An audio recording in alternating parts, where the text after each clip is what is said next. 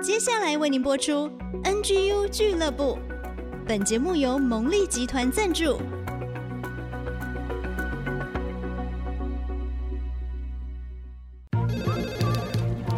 分享职场经验，找寻支持力量。NGU 俱乐部，高美祥、黎元月主持，陪你一起 Never Give Up，点燃永不放弃的热情。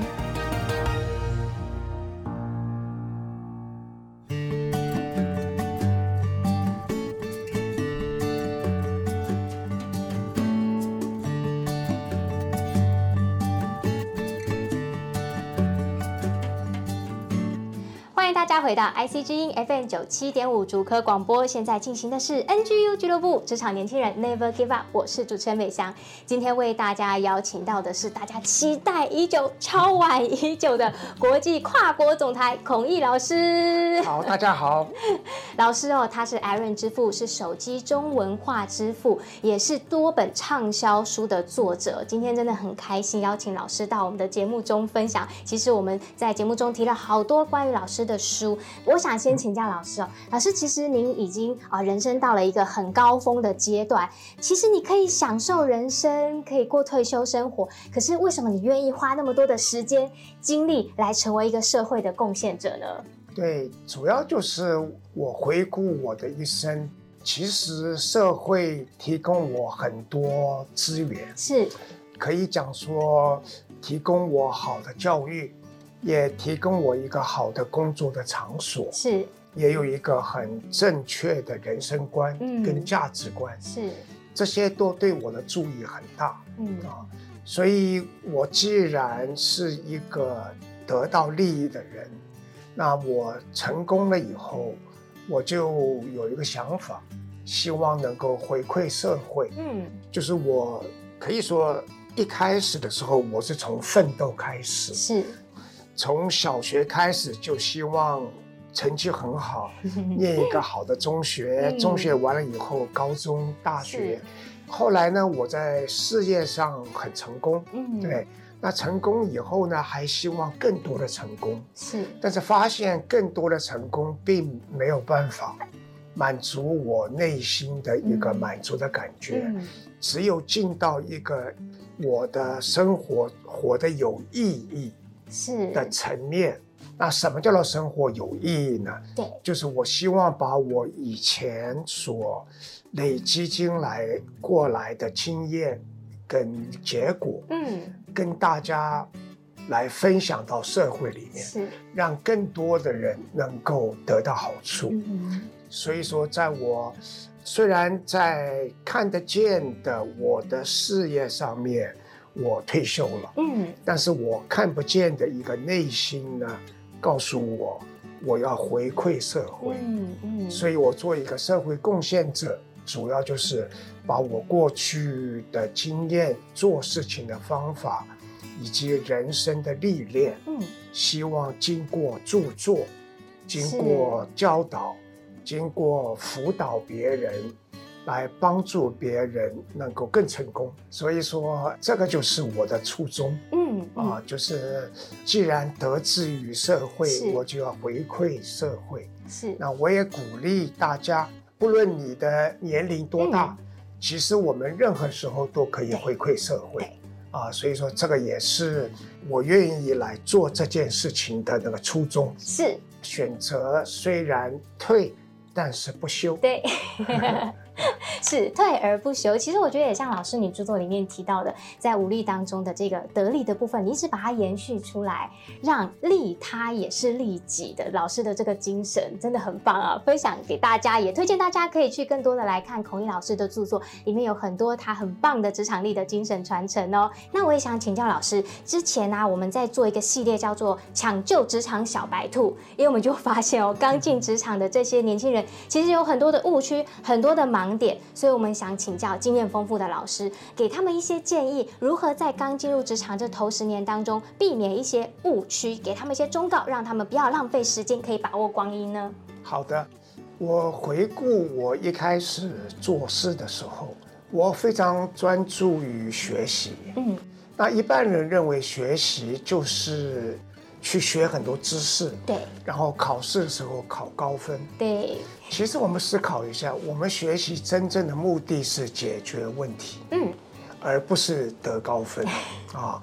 怎么得高分呢？尤其是假如考试是给你选择题或填充题，嗯、似乎你背一个标准答案，你就可以考高分了。是，所以大家其实是在给标准答案的中间。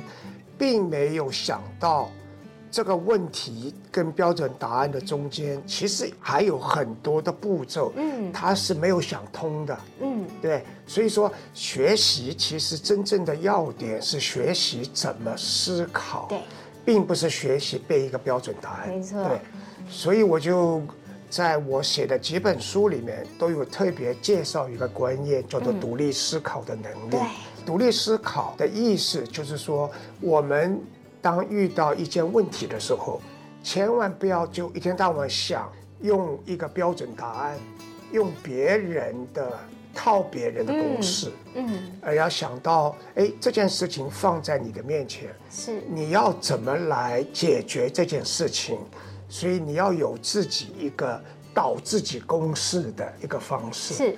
那这时候你就要学习独立思考。对，那这个对于绝大部分一开始上班族的人，最大的一个盲点是，就是他还是用以前背标准答案得高分，认为我就学会了。嗯，但是在职场是不是？职场是看你解决问题的能力，对，不是给一个标准答案。对，这时候独立思考就非常重要。嗯嗯，所以独立思考其实是分两部分。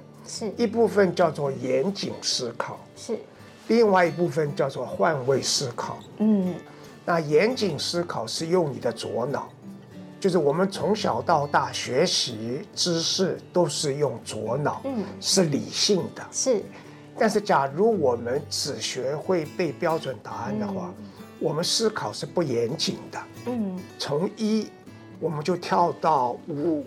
一个标准答案是，没有想到一到五中间还有二三四，是对，所以我们的思考很不严谨。嗯，那你在学校考试还可以，当你解决问题的时候，你没有二三四，到不了五，你你你，你 就是说没有人给你标准答案了，嗯，对不对？所以说你思考一定要严谨。嗯，那第二个什么叫换位思考呢？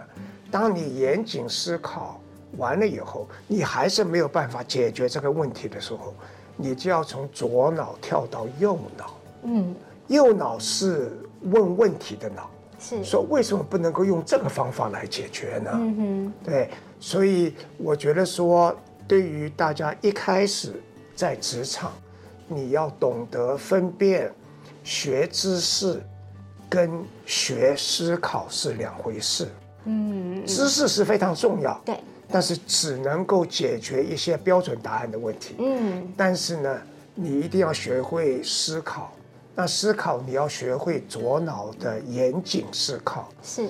当左脑过不去的时候，你就要学会右脑的换位思考。是。那这个在我写的几本书里面都有如何操练。嗯。啊。所以说，这个可以提出来跟大家参考一下。嗯，我们在职场我们会遇到很多的问题，千万不要一碰到问题的时候就抱怨。你要认为说，当你碰到问题的时候，是提升你能力的一个机会。所以说，你有些问题可以用知识来解决，有些问题要进到内心。再回到现实面来解决，所以你会发现你没有逃走，而你愿意站在原地克服的话，你会发现你的潜能就被激发出来，而且你的人生也能够往上走好几步。所以这个就是 Never Give Up 的那个精神。是职场年轻人 Never Give Up。哎，我觉得老师提供的一个方法是长时间可以受用的。一进入职场，如果我们先奠定好这个基础，左右脑的思考，其实呢，它是帮助在我们职场生涯一生之久的这个功能。真的很棒。而且其实，在节目中，我记得有好多来宾，他们都有提到独立思考这件事情，可见这对职场来讲真的是获益良多。所以鼓励大家可以培养独立思考的能力，也可以去翻孔怡老师的书，里面都有很多的介绍。我们要准备休息一下，等一下第二段回来，我们会再请孔怡老师跟我们分享这一次他所出版的新书《看不见的更关键》到底指的是什么，还有老师自己亲身的经验，他怎么把看不见的更关键应用在他的职场当中，然后带来一个很奇妙的结局哦。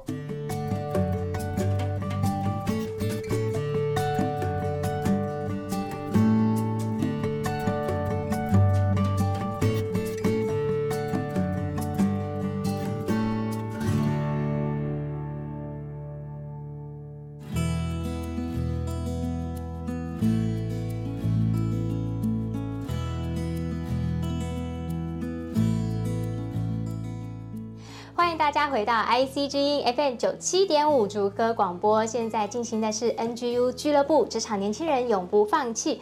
我是主持人美香，今天为大家邀请到的呢是跨国总裁孔毅老师。大家好，老师呢他是 iRain 之父，是手机中文化之父。哇，在他身上拥有很多的称号，他的成绩呢也是有目共睹的。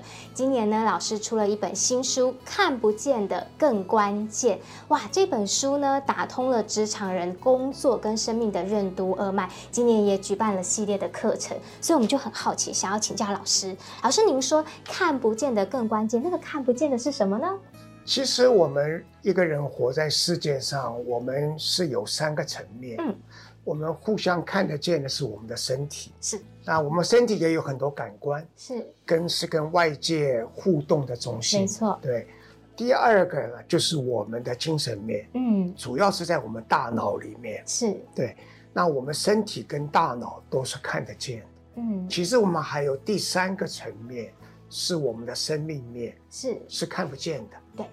为什么看不见的更关键呢？嗯，就是我们往往在解决问题的时候，从小到大，我们都是学会用看得见的方法来学所有的事情。对。学知识，对，学看书，啊，学别人解决问题的方法，嗯。啊，但是我们重点是我们总是用别人的方法，我们永远忽视了我们每一个人是独立的个体，对，我们是很独特的，我们也有很多潜能在我们的身体里面，嗯，我们看不见的生命面。假如我们现实面跟精神面解决不了的问题，我们能够改用生命面来看这个场景的时候，嗯，我们往往就能够把我们的潜能能够激发出来。嗯，所以看不见的更关键的意识，为什么能够解决我们工作跟生命的任督二脉？对，是因为我们不再。从外界的方式来解决问题，我们是让我们自己的内心里面的热情，嗯，来作为激励点，对，来解决这个问题，来超越这个问题，嗯，因而把我们每个人独特的潜能给激发出来，对，所以我们从小到大学的都是别人的东西，对，非常有用。但是只有用到某一个程度，对，我们就要补上我们每个人的。那这个是从生命面来看的，嗯，嗯，因为生命面看不见，对，所以说这本书里面呢就讲了很多个工作的案例跟生命的案例，是。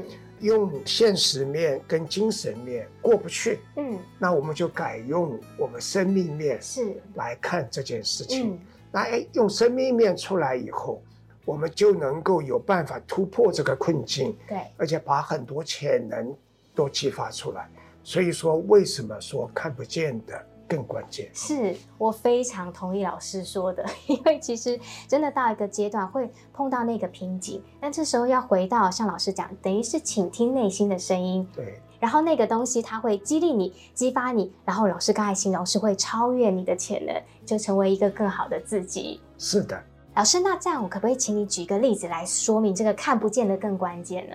好的，有个例子我是一生都不会忘记的，因为是我第一次工作的经验。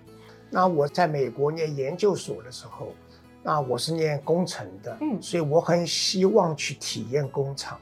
所以有一年暑假，我就到工厂里面体验做工人。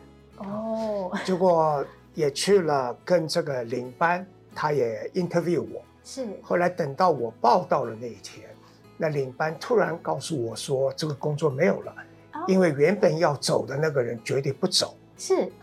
所以那时候我的现实面就听到他跟我说说这件不好的消息。嗯。那精神面就觉得说怎么这么倒霉呢？我 我第一份工作就遇到这个事情，对对不对？所以这时候我就很气愤，嗯，也觉得不高兴，嗯。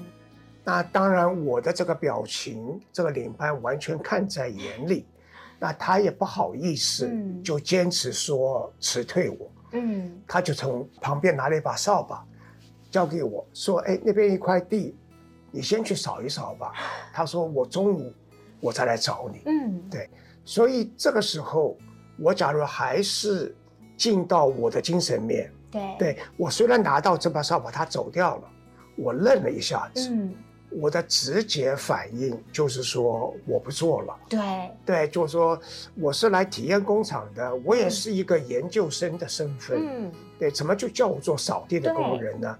所以我就往我的车子那边走，就准备准备回家了。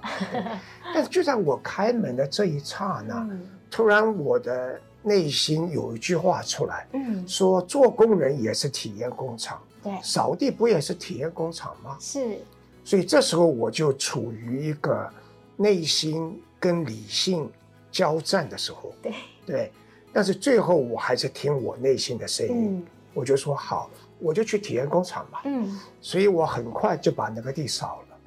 到了下午，领班并没有出现。是，但是我说那怎么办呢？这时候我又想走了。对，但是我的内心又告诉我说。你既然扫了一天地，你倒不如明天再来继续做。嗯，对，哦，所以第二天我又来了，我就他没有指的地方，我也去扫了。是，对，结果做了好几天的时间啊，也因为这个原因认识了公司里面很多人。是，是我以前没办法认识的。是，那这些人就告诉领班说，有一个中国人来，把我们公司整理的比以前任何人都干净。哇！那这领班马上就会来找我说：“对不起，我把你忘了啊。”然后他说呢，刚好有一个空缺出来，嗯，而且那个空缺呢是非常好的职位。他说一般人要等两三年，嗯，但是呢，一方面我把你忘了。嗯、我对不起你，是。第二方面，别人又说你打扫的很干净，是。所以你就去顶这个职位吧。哇！所以这就是一个看不见更关键。是，对，是。就是说我当我进到了我的生命面，问我说我为什么来工厂，是为了体验。对。然后再到我精神面去突破。嗯。我不但少了一个地方地，我还去少了很多地。是。最后到了现实面的结果是出乎我想象的的好，所以说这个就是一个看不见更关键的一个工作的案例。是是，等于说其实里面的状态跟态度对了，你的生命对了，你行出来的很多事情会对，而且这个对也会被其他的人看见。对，哇，好棒哦！真的特别感谢孔毅老师回台湾这段时间，特别抽空到节目中来跟我们分享这么多您生命中的宝藏。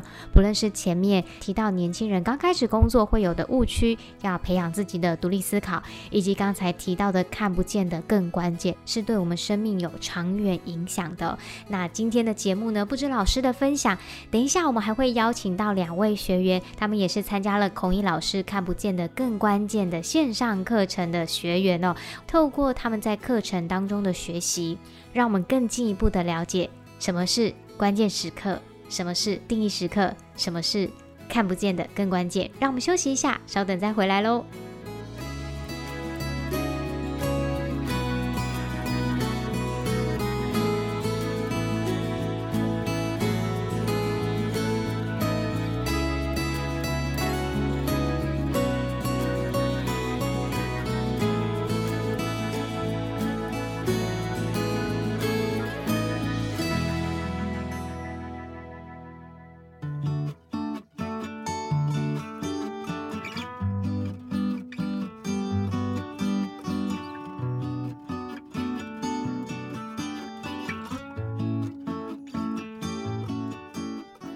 欢迎大家回来，IC 之音 FM 九七点五竹科广播，我是 NGU 俱乐部的主持人美翔。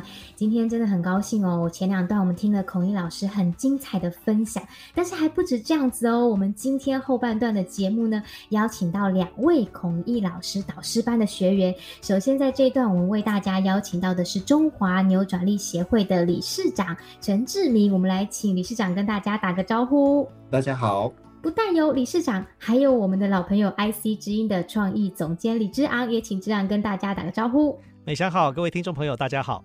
那为什么他们两位在这里？因为他们是看不见更关键里面的两个学员，两条好汉，所以今天 请他们一起来分享一下，在这个孔毅老师课程中很大的收获哦。在这一次的看不见的更关键线上营会里面，呃，嗯、我有担任一些副教练的职务，跟志敏哥搭配这样子。哦、对，是，是，是很优秀啊，很高兴跟他搭配。那我们还是要回到我们今天的主角哦，科技业的重要的主管。那在我们听众朋友们所熟悉的半导体产业，他也有非常重要的一些服务在做。同时呢，也是在这一次看不见的更关键线上营会，不只是孔毅老师的分享，而且孔毅老师让这些学员自己来讲他们的生涯历程。所以好不好，请志敏哥就来分享一下，你当时是怎么跟大家分享您的这个生涯的转变、职场的案例等等。好，谢谢。我已经是五十岁的大叔了。在我回顾我的人生轨迹中，从不信神到受洗信主，从挂名的基督徒到跟随耶稣的门徒，后来领受到职场宣教这个呼召。原本呢，只想平平凡凡过一生的我，却因为上帝的恩典，三十岁不到我就五子登科，也是很奇妙的。上帝把我从职场。带出来就是因为我太太生病，离开职场，结果是回到家庭，然后呢又经历了妻子的离世，变成三个孩子的单亲爸爸。嗯啊，在这个失去工作、失去妻子，我的信仰面对一个极大的考验。嗯，这时候上帝就出现了，所以这是一个很重要的拐点。那这次我就是分享如何从考验当中跟随神的一个案例，重新回到职场，重建团队。后来，上帝也重建我的家庭，给我一个非常爱主、非常爱孩子的一个太太，嗯、让我们一起来服侍神，一起来服侍我们的孩子，也开始就走这一条以职场宣教为使命的人生。哇，其实志明哥这一段经验呢、啊，在去年我们的访谈中有更详细的说，现在再一次的回顾起来，还是会觉得说这么。惊涛骇浪的历程，其实这个过程有很多的关键时刻，有很多要去定义的时刻。那我就想到，其实，在上周的节目中，之昂也有提到自己在这个上行之路的过程，所以我想这个中间的关键对职场来讲很重要，因此就想要继续的来请教理事长，就说在您的这段历程当中，您的关键时刻、定义时刻是在什么时候呢？你怎么走上刚才您说的这个上行之路？在我人生轨迹中，我整理出十个重要的关键时刻，也带出了十个定义时刻。就如刚刚志昂所说的，也是孔毅老师教的，每一个拐点，事实上我就回到自己是为何而战，自己是为何而活，我的人生的目的是什么？那虽然我人生上半场非常顺利成功，我也慢慢是依靠自己，但是上帝用特别的方式把我带到他的使命这条路线上。所以呢，我那时候听到太太被诊断重症的时候，我的第一时刻就是，我是个先生，我是个孩子的父亲，比在职场当一个主管更重要。我要回到家里，我要陪伴妻子，我要陪伴孩子。嗯，那这就是我那时候的一个定义时刻。是。那后来，当然我太太过世的时候，我变成一个丧偶的弟兄，三个孩子。嗯那我的角色就是父亲，然后信仰正在这样子十字路口的时候，上帝呼召，又把我带回职场。这时候让我想到，我是有呼召的，就是做职场宣教。嗯。所以上帝一定会把我放在我要去的地方，对。然后在那边发挥功能，在那边容神益人。所以这个这样转折，也就是回应到老师所讲的，这就是定义时刻。对。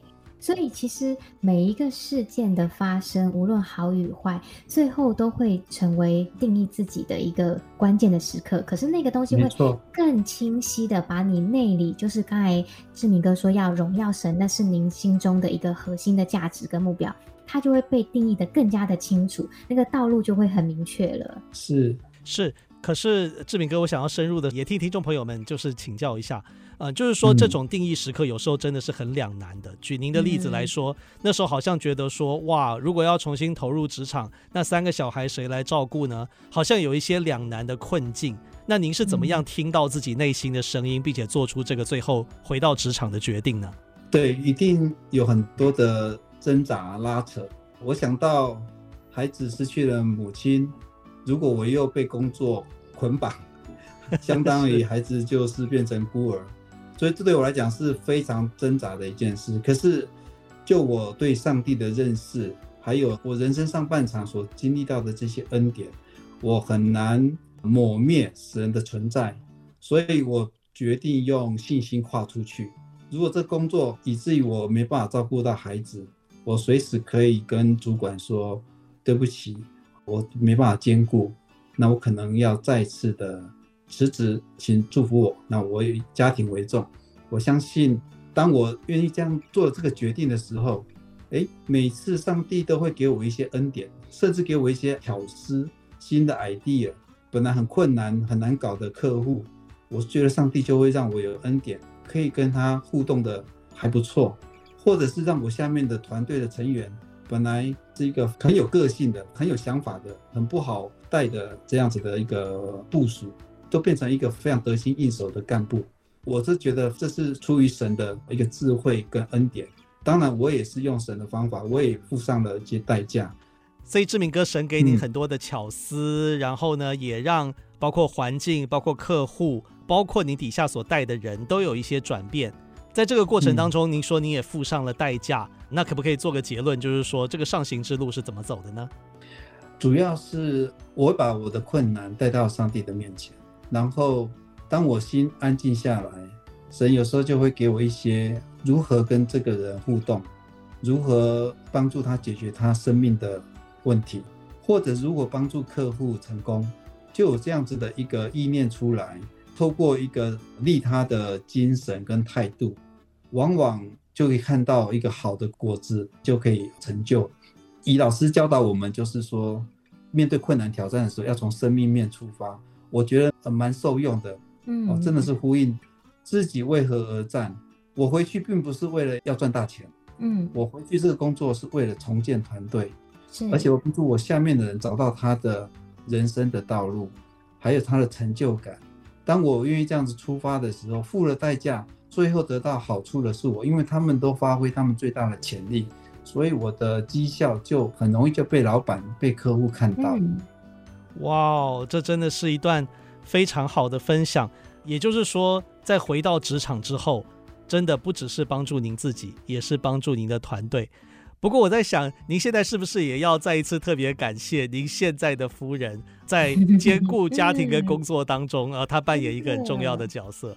真的，我觉得真的是老师说的，看不见的更关键。是啊，因为人真的会凭眼见，所以当时我第一次透过牧者跟我介绍这位姐妹的时候，我还心里想说，上帝不会跟我开玩笑吧？现在是爆料的部分吗？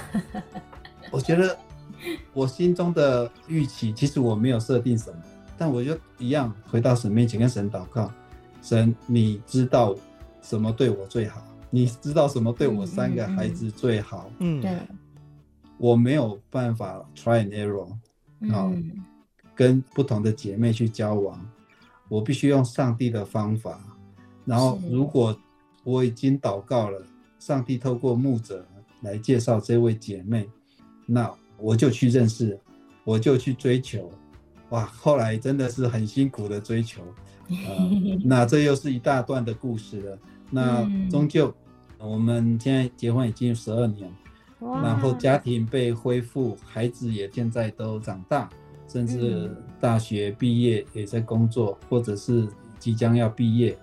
所以，我真的回想，这个都人没办法规划的，凭着自己的眼见，然后用自己的经验，其实还不如让上帝来带领。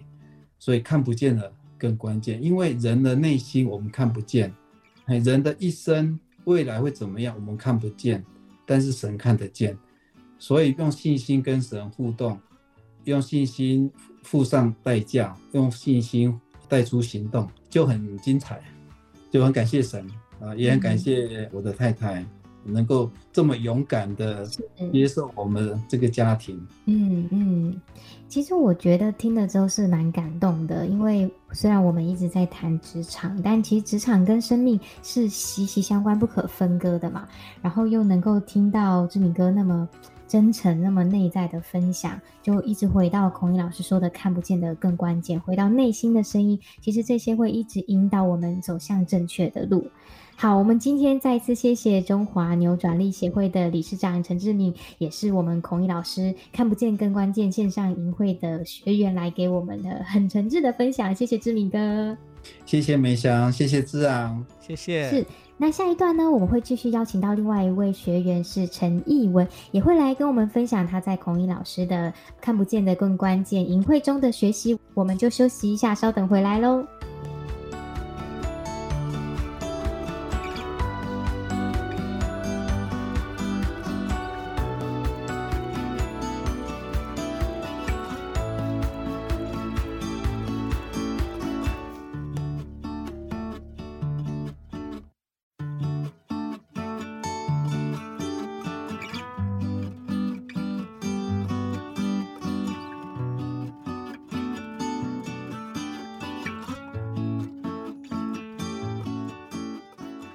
迎大家再次回到 IC 之音 FM 九七点五主客广播。现在您收听的节目是 NGU 俱乐部，职场年轻人永不放弃，Never Give Up。我是主持人美翔。在节目访谈的第四段呢，继续为大家邀请到孔毅老师看不见的更关键线上营会的学员哦。这段为大家邀请到的是威盛教育事业部的产品总监。是是，这位总监叫做陈艺文哦。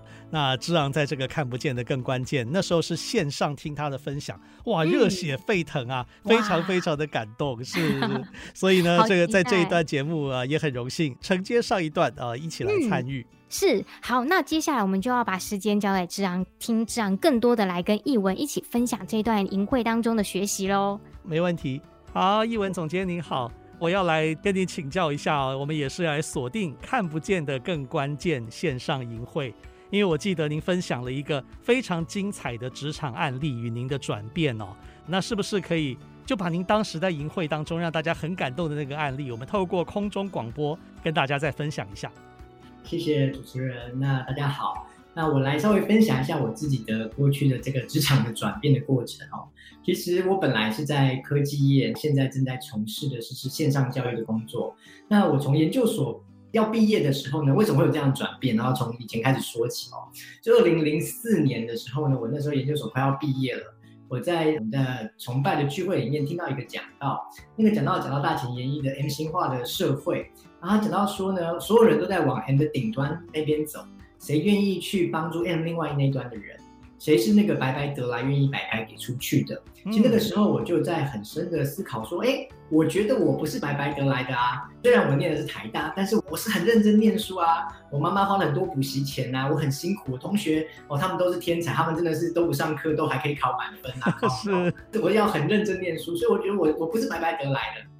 但是很诚实的说，当我一边听讲到过程，我一边听，我一边想到说，在我人生过程当中，我有很多的机会是会变坏的，因为我是单亲家庭的孩子，然后有很多的机会是会走歪，但是有很多的好像天使一样的老师或是一些的哥哥姐姐在帮助，所以我就想说，好，那或许我可以有一些些改变。其实那天聚会完，我是跪在地上，然后一直掉眼泪，说：上帝，我在这里，如果你愿意使用我，我欢迎你，你来使用我，这样。那聚会结束，眼泪擦一擦就回家了。那很特别的是，隔一个礼拜，有一个弟兄打电话给我说：“一文，你愿不愿意来成立客服班？哈，就是我们来帮助有弱势需要的孩子。”那我那时候也没有想太多，我就答应了。可是我从来没有想过，这个答应好像是一个改变我生命的一个很重要关键的选择。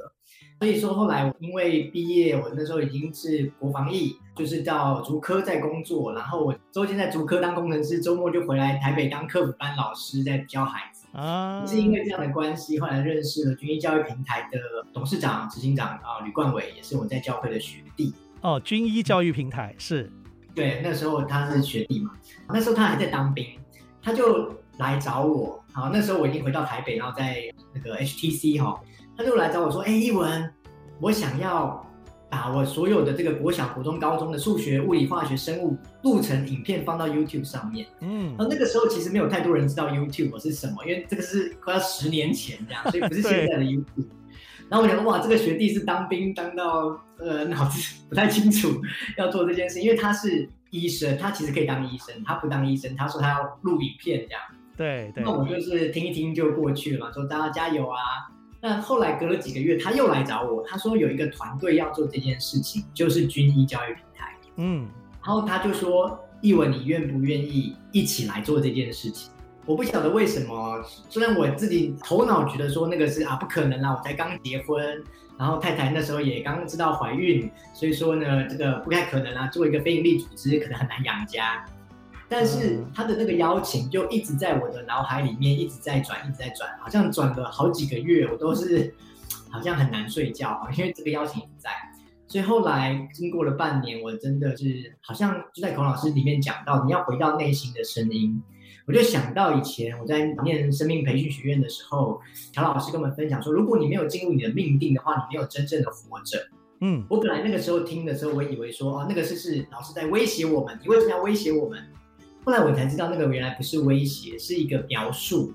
他在描述这个状况是，当你没有进入你的命定的时候，其实你好像没有在活着一样。所以后来过了半年之后，我跟我太太讨论，然后我们也决定说，我就离开 HTC 啊，然后进到军医教育平台，然后开始做线上学习的工作。然后也在过程当中认识很多老师，然后很好的朋友。过了三年，然后那时候是二零一四年，那过了三年到二零一七年的时候呢，我有个机会被邀请来带领另外一个团队，也就是我现在所在的团队，就是学习霸平台。哦，那个时候也是跟冠伟、跟当时的董事长方大哥、方董事长讨论说：“哎，我有这个机会来带领另外一个团队，你们觉得可以吗？”他们也觉得说，台湾的教育挑战太大，没有办法靠单一的单位来解决。嗯，如果我可以去带领另外一个团队的话，应该会是非常好的一件事情，统合众效，一起联合所有正面的力量。所以我就离开军医来带学习吧的团队，然后也开始跟更多的教学现场的老师、政府、企业单位来做合作。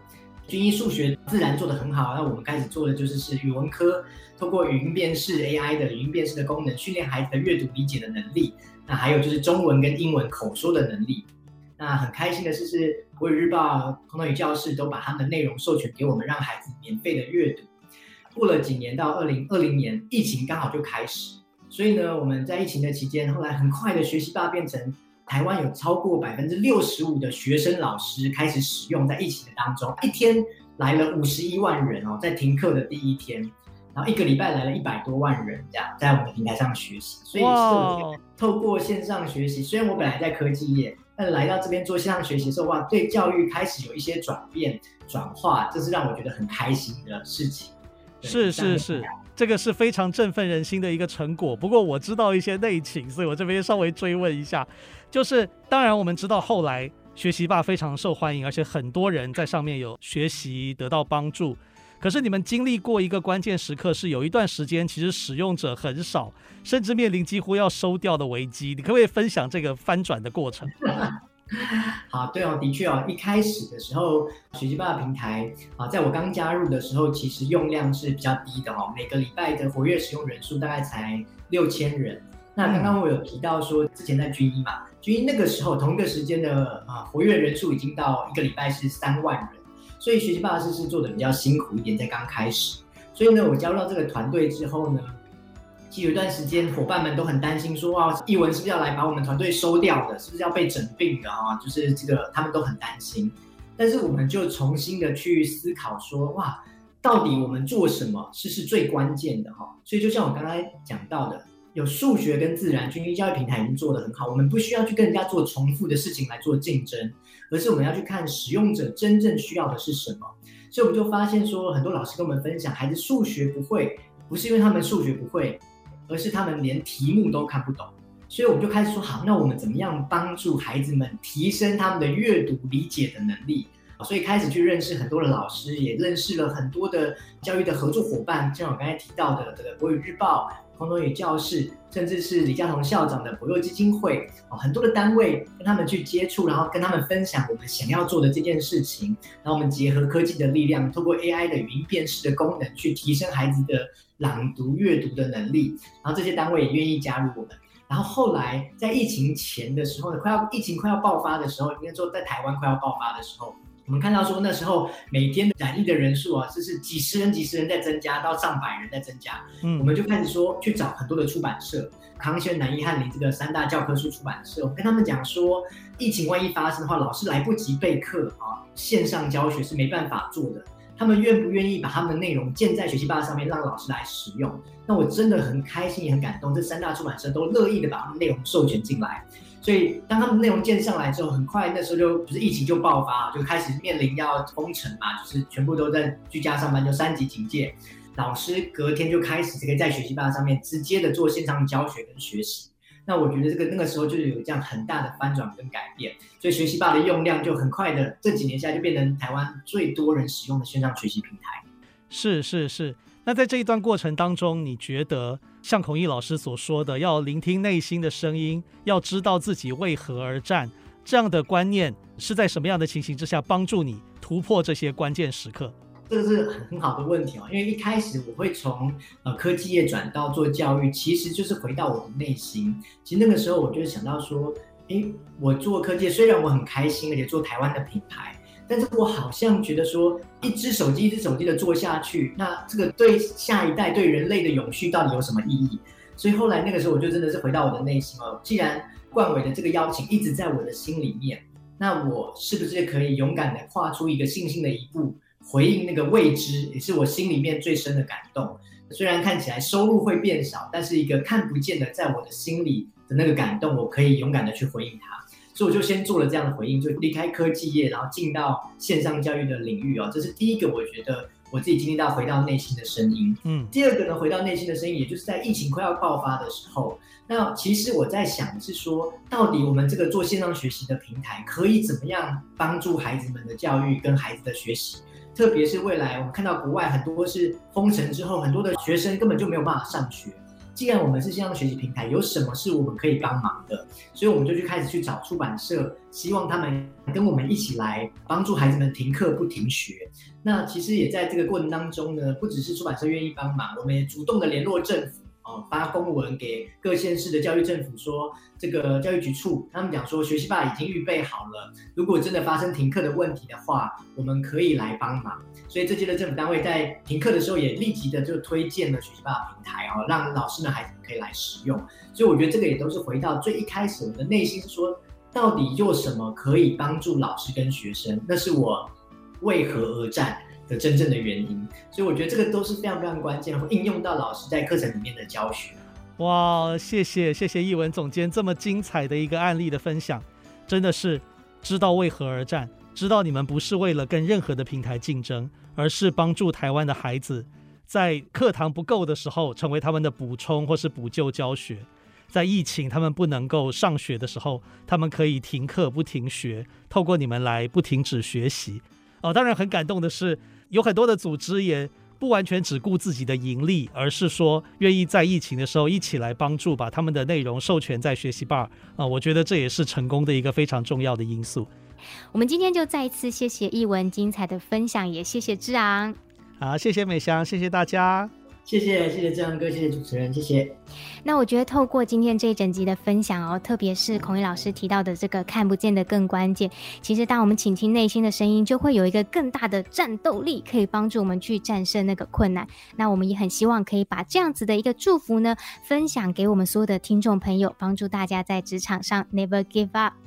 然后下个礼拜呢，是我们节目的特别节目，就是圣诞爱无限，天使来发光。那我们知道，每一年我们节目的赞助商蒙利集团都会带领所有集团的成员一起来做爱心、做公益。所以下周我们就一起来听，今年他们在偏乡做了哪一些美好的事情。那我们就下个礼拜空中再见喽，拜拜。